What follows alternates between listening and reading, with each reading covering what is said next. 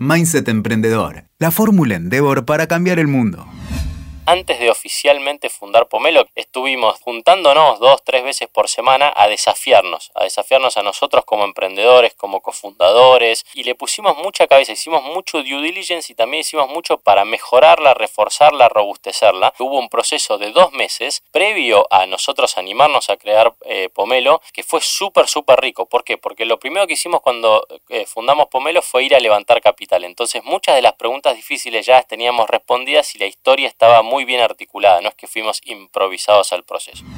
El emprendedor latinoamericano, yo creo, lo primero que tiene que hacer es construir confianza. La receta es vieja, simple y muy difícil al mismo tiempo, que es esta idea de que el talento atrae talento, ¿no? Bienvenidos a una nueva temporada. Mi nombre es Juliana Bustamante y soy comunicadora en Endeavor, la comunidad de emprendedores de alto impacto más grande del mundo. Juntos vamos a entrar en la mente de los que piensan en grande. Acompáñame. Pese a la pandemia, o mejor dicho, debido a la pandemia, durante el último año los emprendedores argentinos recaudaron seis veces más de inversión que en 2020. Hay una liquidez de capital sin precedentes y las grandes ganadoras son las startups que pueden demostrar su valor para resolver los grandes problemas que hoy tiene la humanidad. Y como siempre decimos en Endeavor, cuando hay un proyecto que soluciona un problema a gran escala con un buen equipo detrás, la inversión se consigue. Para hablar de este tema, invitamos a Gastón Irigoyen, cofundador de Pomelo. El caso testigo de una startup nacida en pandemia que ya levantó alrededor de 45 millones de dólares. ¿Cómo lo hizo en tan poco tiempo? ¿Cuál fue la clave para conseguir el apoyo de los mejores fondos del mundo? Acá estamos con Gastón. ¿Cómo estás? Un gusto tenerte. Hola Julie, ¿cómo estás? Gracias por la invitación. Bueno, empezamos por el principio, Gastón. ¿Cuál fue el recorrido que tuviste que hacer para llegar a fundar Pomelo? Bueno, te tengo que contar prácticamente toda la carrera, pero voy a hacer eh, lo más resumido posible. Yo tuve la suerte de trabajar toda la vida en tecnología. Cuando terminé la facultad había estudiado algo que no tiene nada que ver con esto, estudié Relaciones Internacionales. Tuve la suerte de que Google estaba desembarcando en Argentina creando una operación para toda América Latina y tuve la suerte de ser uno de los cinco primeros empleados de Google en Hispanoamérica. Terminé estando seis años en Google, los primeros tres en, Argentina, trabajando para 17 mercados en la región y después los últimos tres viviendo en Europa, desarrollando el negocio YouTube, monetizando YouTube por primera vez. Trabajando en YouTube vi una oportunidad en base a insights de la plataforma que me llevaron a crear mi primera empresa, fue una experiencia de cuatro años y ahí vino mucho del aprendizaje como emprendedor porque cometí muchos errores, me golpeé muchas veces y son cosas que hoy obviamente estoy capitalizando en Pomelo. Pero para seguir con un poco con el recorrido, eh, eso me llevó a mudarme a Estados Unidos, viví en Nueva York un par de años y después volví a vivir a Argentina. Ahí me sumé al leadership team de Restaurando, responsable de todo el marketplace en ocho países, hasta que lo vendimos a TripAdvisor. Y después vino la experiencia donde empecé a trabajar en fintech por primera vez, porque hasta ahora venía trabajando siempre en tecnología, pero nunca en servicios financieros. Y fue la posibilidad de armar Naranja X desde cero. Y en el transcurso de dos años creamos un banco digital completamente desde cero. Contratamos casi 300 personas, invertimos casi 50 millones de dólares, obtuvimos una licencia con el Banco Central, lanzamos una wallet que después se convirtió en un neobank y después eh, también un negocio de mobile POS. Y ahí aprendí de fintech por primera vez. Y básicamente lo que me llevó a crear Pomelo fue que en retrospectiva, cuando miro hacia atrás, me di cuenta que el 80% del tiempo, no solamente mío, sino de todo Naranja X durante esos dos primeros años, fue pura y exclusivamente a lidiar con la infraestructura de servicios financieros de la Argentina. Y entonces eso es tremendamente ineficiente porque el 80% de 300 personas de 50 millones de dólares de inversión y de 18 a 24 meses de tiempo fueron solamente como para poder salir al mercado con una propuesta de valor súper básica, comoditizada y recién a partir de ahí podés empezar a crear tu, tu propuesta de valor. Y después me di cuenta que eso se replica en todos los países de América Latina. Estamos frente a un sistema financiero eh, altamente obsoleto, pero además increíblemente fragmentado, donde cada país tiene el suyo. Eh, y hay una oportunidad tremenda para elevar eso y traerlo al siglo XXI. Y esa es un poco la tesis detrás de Pomelo. Muy bien. Y si tuvieras que explicarle a alguien que no conoce exactamente qué, qué es este mundo fintech, eh, ¿qué problema decís que viene a resolver Pomelo? Mira, básicamente es como si estuviéramos viviendo en el siglo XXI, pero todavía tuviésemos calles de adoquines en todo el país o peor aún en todo el continente. Nosotros venimos a crear las autopistas de seis carriles asfaltadas que conectan Argentina con México, la Panamericana literalmente. ¿sí? Entonces, en, servicios financieros estamos frente a una infraestructura que fue creada para la época de las carretas. Y hoy estamos en una época donde tenemos autos, camionetas que a su vez van evolucionando, tenés eh, modelos híbridos, eh, automáticos, etcétera, etcétera. Y todos esos autos y vehículos del siglo XXI siguen operando y transitando por calles de adoquines. Es inaceptable, es inconcebible y se terminan rompiendo. En definitiva es lo que pasa hoy. Hay fintechs espectaculares en América Latina, las que todos conocemos, las que todos usamos, que por abajo están operando o están conduciendo sobre calles de adoquines. Y es la hora de crear esa panamericana para los autos del siglo XXI. Eso es lo que hacemos, infraestructura de servicios financieros para los tiempos que corren. Como mencionabas, hay un boom con la industria fintech, especialmente en Latinoamérica. ¿Qué reflexión haces sobre cómo está creciendo este sector en, en la región? Sí, es un fenómeno que vemos en Latam, pero que lo vemos en todo el mundo. Em, un poco lo que pasa habitualmente es que las industrias van teniendo disrupción. Hay industrias que han venido antes y en Argentina y en América Latina lo hemos visto con empresas como Despegar o Mercado Libre, es decir, como el turismo y el, retail o el comercio eh, fue de las, fueron de las primeras industrias en digitalizarse. Este, de manera que la tecnología penetra, genera innovación, genera disrupción, nuevos jugadores, etc. Y después tenés industrias que son un poco las que más retrasadas están, como puede ser gobierno, educación, etc. Los servicios financieros están de alguna manera en el medio. Entonces, hoy en todo ese recorrido que ya lleva más de 20 años, donde la tecnología va penetrando diferentes industrias, una de las industrias que hoy está en auge y que está pasando por mayor disrupción es la de servicios financieros. Esto pasa en América Latina, pasa en Argentina, pero pasa globalmente. ¿sí? Lo interesante del caso, o lo que hace que servicios financieros o fintech sea quizás particularmente más interesante, es que toda empresa tiene flujo y toda industria tiene flujo. Entonces, cuando hablamos de fintech, en realidad hablamos de dos cosas. Hablamos de la fintech per se, los bancos digitales, las billeteras virtuales, las plataformas de lending, cripto, etcétera, etcétera. Pero también hablamos de lo que se llama embedded finance o finanzas embebidas, que es esta idea de que todas las industrias y muchas de las empresas en esas industrias están agregando una capa de servicios financieros a su propuesta de valor. Entonces, de alguna manera lo que te quiero decir es que FinTech no está supeditado pura y exclusivamente a las FinTech, sino que es algo que va penetrando todas las otras industrias. Entonces, cuando vemos turismo, cuando vemos retail, cuando vemos educación y tantas otras industrias, ahora ya no es solamente la tecnología como habilitadora de esa industria, sino que se agrega una tercera capa que es la de servicios financieros. Y eso permite que esas industrias o los players de esas industrias mejoren su propuesta de valor, mejoren el engagement pero también que generen nuevas líneas de revenue cuando muchas veces su core business está en jaque por la propia disrupción de la tecnología y de players nuevos que intentan penetrarlas. Con respecto a Pomelo, específicamente, recibieron capital de fondos de inversión muy relevantes como Tiger, Insight Partners, Sequoia, entre otras. La pregunta es cómo lo hicieron y en tan poco tiempo, ¿no? Sí, la verdad es que llevamos ocho meses de vida y hemos hecho por ahora dos rondas de inversión, nuestra ronda SEED de 10 millones de dólares y nuestra ronda Serie A de 35 en el transcurso de ocho meses. Em, sí, la verdad que es mucho en poco tiempo.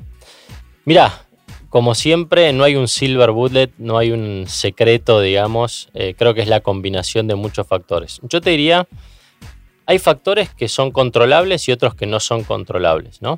Dentro de los no controlables está, por ejemplo, una de las cosas que vos dijiste. FinTech, América Latina están en auge, hay un boom, hay liquidez internacional, etc. Yo creo que uno como emprendedor lo máximo que puede hacer frente a los factores no controlables es saber leerlos, interpretarlos y tomar decisiones en base a ellos, porque obviamente nosotros como emprendedores o incluso el ecosistema no podemos influenciar si hay liquidez o no hay liquidez, si hay problemas en China y por ende América Latina está más hot que lo habitual, etc.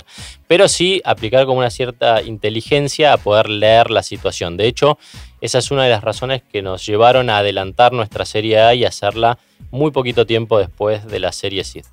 Y después por otro lado tenés los factores controlables, ¿no? que es un poco cómo te preparás vos como startup y cómo te preparás como emprendedor. En este caso yo como CEO era el responsable del fundraising para correr un proceso lo más efectivo posible. ¿sí? Y te diría que en nuestro caso resaltamos dos o tres grandes cosas, después si querés entramos más en detalle. Primero, hicimos mucha preparación. Nosotros con Juan y con Hernán, antes de oficialmente fundar Pomelo, que se incorporó en marzo de este año, estuvimos diciembre, enero y parte de febrero juntándonos dos, tres veces por semana a desafiarnos, a desafiarnos a nosotros como emprendedores, como cofundadores, a la idea, Em, y le pusimos mucha cabeza, hicimos mucho due diligence y también hicimos mucho para, para mejorarla, reforzarla, robustecerla, incluso preguntándole a gente que respetamos y admiramos mucho de la industria, a Paula en Mercado Pago, a Pierre en Walla, a gente de McKinsey, de Bain, de BCG con los que habíamos trabajado, entre otros, ¿no? Entonces, lo que quiero decir es que hubo un proceso de dos meses previo a nosotros animarnos a crear eh, Pomelo, o que Pomelo tuviera esta tesis que te describí antes, eh, que fue súper, súper rico. ¿Por qué? Porque lo primero que hicimos cuando eh, fundamos Pomelo fue ir a levantar capital. Entonces muchas de las preguntas difíciles ya las teníamos respondidas y la historia estaba muy bien articulada, no es que fuimos improvisados al proceso. Eso es lo primero. Lo segundo, el equipo, la importancia del equipo. Eh, Hernán fue el tercer empleado en la historia de Mercado Pago, estuvo ahí 12 años, escaló el producto y el negocio en toda América Latina, después fue el CPO en Naranja X, tiene Sin Sucursal, que es un podcast de fintech muy conocido. Juan había sido el director de fintech de Mastercard, ayudando a todas las fintechs del Cono Sur los últimos cinco años. Y yo tenía la experiencia de Naranja X, la de tecnología y la de emprendedor en general. Entonces, como equipo, éramos sólidos y eso es, muy importante, pero además complementarios, ¿no? Entonces ese ingrediente tenía que estar.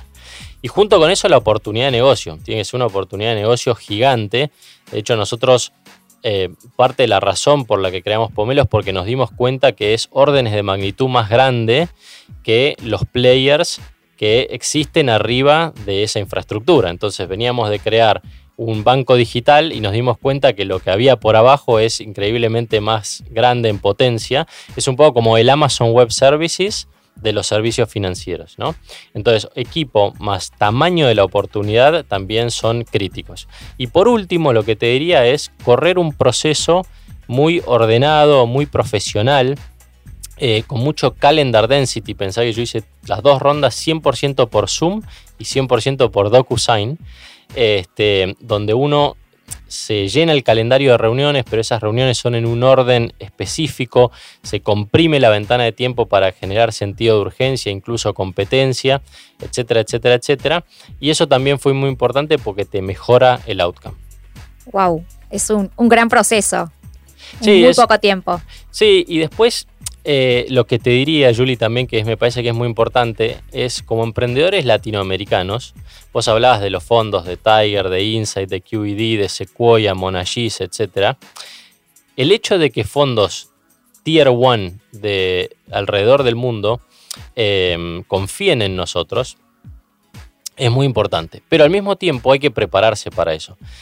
El emprendedor latinoamericano, yo creo, lo primero que tiene que hacer es construir confianza. Pensemos que son inversores de otras partes del mundo. Nuestra ronda SID la lideraron Monagis, que son brasileros que dentro de todo entienden cómo funciona el ecosistema latinoamericano, pero también Index, que es un fondo 50% americano, 50% inglés. Hace mucho que no invertían en América Latina y a su vez estaban creando un fondo SID. Entonces, una de nuestras principales responsabilidades es hacerlo fácil para ellos, generar esa confianza como si ellos estuvieran invirtiendo en su playground, o sea, en su patio, en, Estados Unidos o en Inglaterra. Y eso es mucho de etiqueta, es la manera en la que contás la historia, el profesionalismo, llegar puntual a las reuniones, redactar los mails sin errores de ortografía, tener un deck bien diseñado. Es decir, no es solamente el equipo y la oportunidad de negocio, es la experiencia y lo que vos le transmitís al que está del otro lado. ¿sí? Y yo creo esa es quizás la primera eh, gran tarea que tiene que hacer cualquier emprendedor latinoamericano o para el caso africano o del sudeste asiático. Tenemos que cerrar ese gap porque es nosotros nivelarnos al estándar global y a la forma en la que los fondos quieren consumir la información y analizar las oportunidades. Bien, y yendo en concreto a cómo generás ese approach, esa cercanía con el, con el fondo, ¿no? ¿Cómo, ¿Cómo lo haces en concreto? Mirá, hay varias, eh, varias palancas que uno puede mover, ¿no? En general, siempre se dice que una introducción de otro founder es, eh, es la mejor vía. Obviamente ese founder tiene que estar como en un buen momento y haber creado una buena empresa y tener una buena relación eh, con ese otro fondo. ¿no? Nosotros en concreto elegimos dos grandes anchors, dos personas que fueron grandes palancas para nosotros. Este, uno fue eh, Brian Reckworth de Latitude, que antes había creado Viva Real, y el otro eh, Florian Havenbuch de Loft, también un, chico alemán que vive en Brasil. Y ellos dos habían creado un cuasi unicornio y un unicornio. Este, eran extranjeros viviendo en América Latina, muy exitosos en América Latina y de alguna manera tenían esas conexiones globales por haber levantado capital antes o mismo por ellos tener fondos propios y LPs que también invierten en ellos. Y nosotros encontramos en ellos dos dos grandes palancas. Ellos fueron nuestros primeros inversores, obviamente entraron en mejores términos, pero también fueron muy gentiles en ayudarnos, en abrirnos sus redes, en hacernos presentaciones, introducciones, y a partir de ahí lo fuimos construyendo. Nosotros obviamente también teníamos algunos eh, contactos y conexiones preexistentes. Eh, pero bueno, básicamente hay que armar como toda una estrategia este, y calendarizar, digamos, todo ese approach, ¿no? Entonces, ¿con qué fondos hablas primero? Quizás antes de hablar con los fondos está bueno tener algunos inversores ángel, que son eh, nombres que pueden ser muy relevantes. En nuestro caso, por ejemplo, tenemos eh, inversores que son los fundadores de seis o siete unicornios alrededor del mundo, de Rappi, de OutZero, este, de Recarga Pay, pero también algunos de índole global, como Max Levchin, el fundador de PayPal o de Affirm, o el fundador de Marqueta, que es una referencia en, lo que hacemos nosotros y acababa de hacer un IPO. Entonces, esos nombres también ayudan a generar mucha credibilidad y mucha reputación y también te dan esos primeros cheques que empiezan a generar un momentum para después sentarte a hablar con los fondos ya con algo sobre la mesa. ¿Qué consejo le darías a algún emprendedor que recién está empezando este proceso y de repente está mucho más quizás desconectado del, ecosistema? En tu caso estabas como mucho más conectado, ¿no? Pero digo, ¿qué, consejo le podrías dar a alguien que quizás no está tan metido en el mundo emprendedor? Mirá, eh, para quienes no están metidos en el mundo emprendedor, una de las grandes diferencias que hay entre los emprendedores de segunda, tercera, cuarta generación y quienes nunca han emprendido antes es que quienes nunca han emprendido antes en general son muy secretivos y celosos con su idea y no se animan a abrirla y a desafiarla tanto.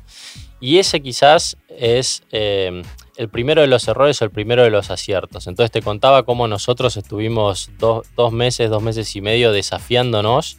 Ese fue un proceso súper rico, donde de hecho evaluamos otras oportunidades de negocio aledañas, etcétera Em, y nos preparó muy bien. Entonces, esa sería la primera recomendación, es realmente desafiar la idea, abrirla, compartirla, como siempre se dice. La idea es el 1%, la ejecución el 99%, entonces el riesgo ahí es mínimo. ¿sí?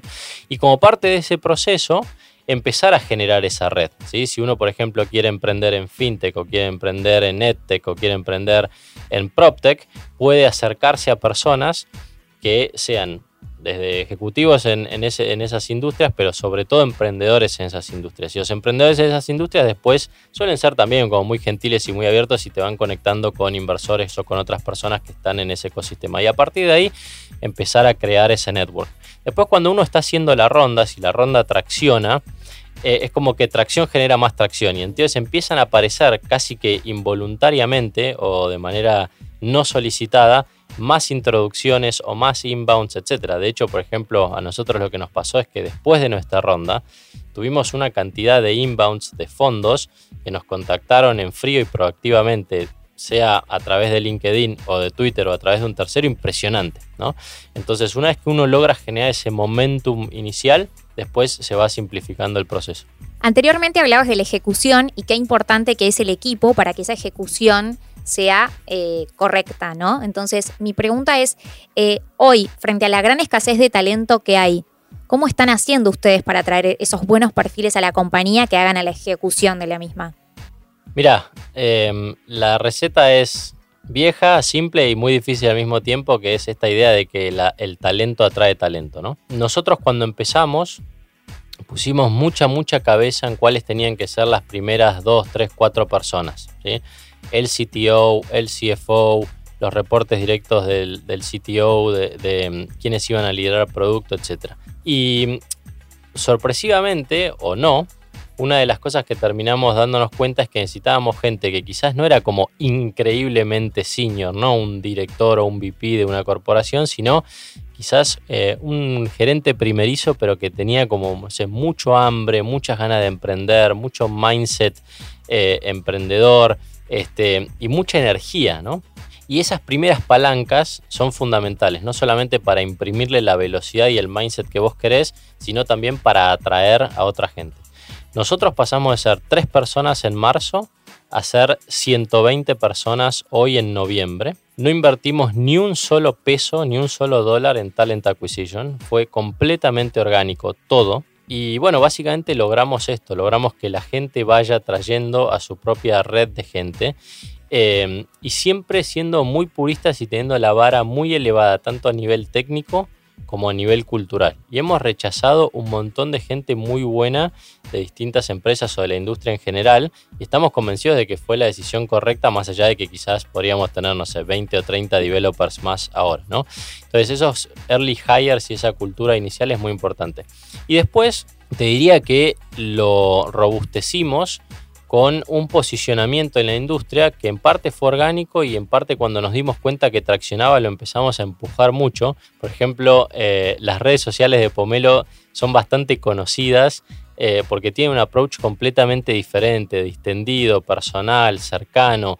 Nosotros de alguna manera queremos transmitir que se puede hacer un trabajo eh, súper profesional de estándares globales, pero pasándola bien y divirtiéndote y dándole sentido de ownership a la gente. En Pomelo, por ejemplo, todos tienen stock options.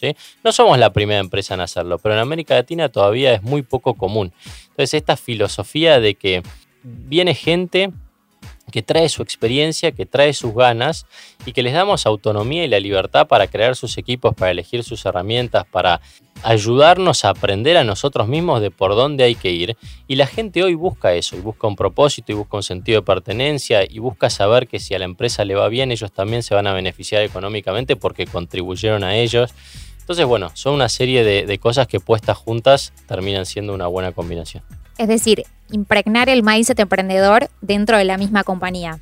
Sí, totalmente. Y también empujar los límites, ¿no? Nosotros de alguna manera teníamos la oportunidad y seguimos teniendo de crear una empresa para el mundo post pandemia. La empezamos en marzo del 2021, ¿no? Cuando en América Latina se empezaba, si querés, a abrir de a poco eh, la economía, estaban avanzando los planes de vacunación, etc. Y te permite pensar cómo va a ser el trabajo en los próximos 3, 5 o 10 años. Y la pregunta que nos hacíamos nosotros era cómo hacemos para crear una empresa que dentro de 10 años sea la referencia, el modelo a seguir.